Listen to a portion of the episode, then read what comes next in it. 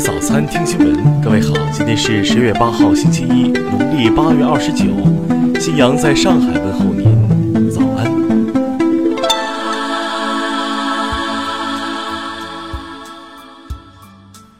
首先来关注头条消息。大约两个月前，澳大利亚一对夫妇丹尼尔和凯特在海滩上发现一个被各种贝壳包裹的漂流瓶。瓶子里装着一封船员写给未婚妻的情书，许多网友深受感动，纷纷展开寻人活动。凯特的中国朋友将情书发布在了微博上，很快有了数万转发。在国庆长假前被媒体报道之后，更有了广泛传播。有网友与凯特联系，指出他的朋友就是写这封信的船员，但令人难过的是，两人并未真正修成正果。凯特说。那位船员的未婚妻已与另一名男子结婚，有了自己的家庭。而更让他感动的是，那位船员并不希望透露更多个人信息，因为担心会被人找到而影响到前女友的生活。听新闻早餐知天下大事。中国人民银行昨天宣布，从二零一八年十月十五号起，下调人民币存款准备金率一个百分点。当日到期的中期借贷便利不再续作。日前，陵园第三监狱两名逃犯落网后，有关部门已将陵园第三监狱监狱长予以免职，并责令配合调查。在昨天的例行记者会上，外交部驻港公署回应了拒签英媒记者工作签证一事，表示任何外国无权干涉。据中央纪委国家监委网站消息，公安部副部长孟宏伟涉嫌违法，目前正接受国家监委监察调查。五号，在中非受到暴徒袭击致重伤的一名中国公民被送医救治，经手术治疗，患者生命体征目前已趋于平稳。受季节性因素减弱、供给增加的影响。国庆长假期间，多地前期上涨较快的肉菜等生活必需品价格略有回落，总体平稳。六月，四名中国医生获得巴基斯坦内外科医师学会颁发的最高荣誉学位，这是中国医生首次获得该学位。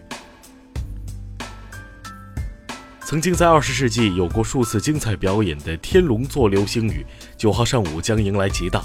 中国天文爱好者可在八号晚对其进行观测，届时每小时会有二十颗左右的流星划过天空。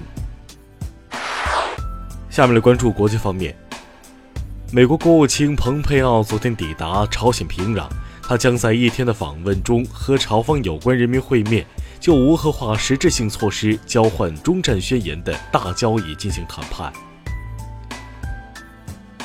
尽管深受性侵丑闻影响。但昨天，卡瓦诺仍得以就任最高法院大法官。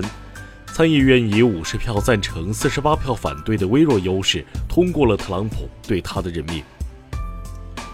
叙利亚伊德利卜省境内的主要反对派武装，当地时间六号宣布，将根据此前俄罗斯与土耳其在索契达成的协议要求，从伊德利卜省非军事区撤除重型武器。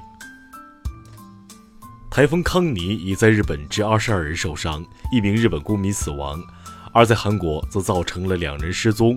釜山已经有五点五万座房屋断电，取消了三百七十七次航班。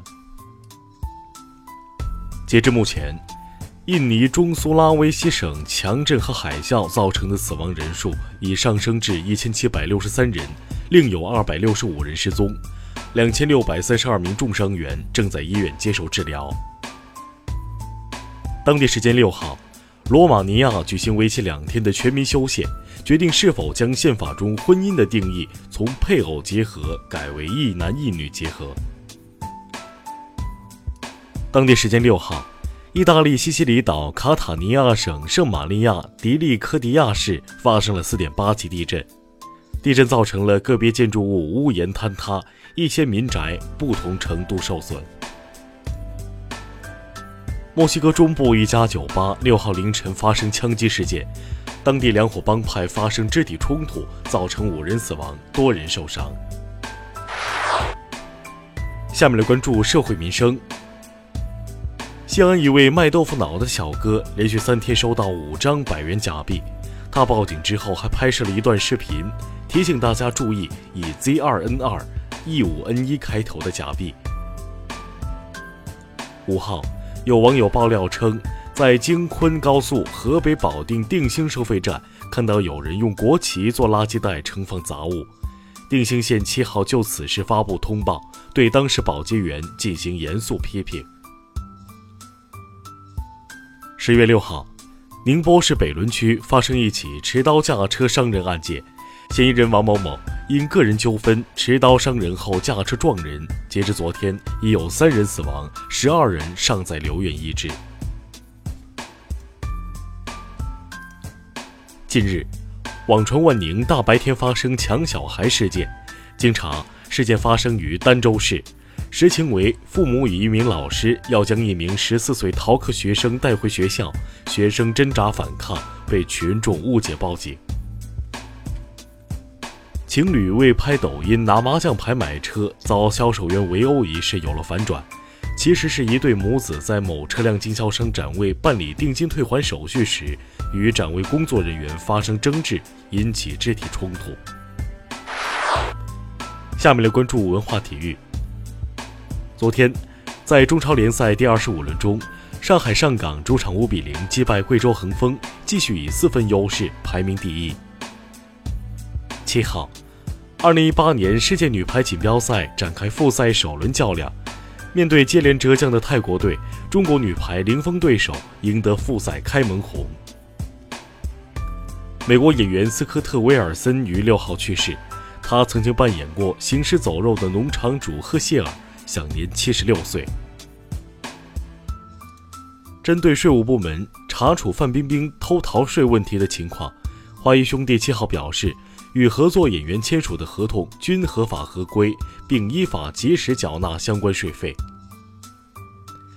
以上就是今天新闻早餐的全部内容，请微信搜索 xwzc 零二幺，也就是新闻早餐拼音首字母再加数字零二幺。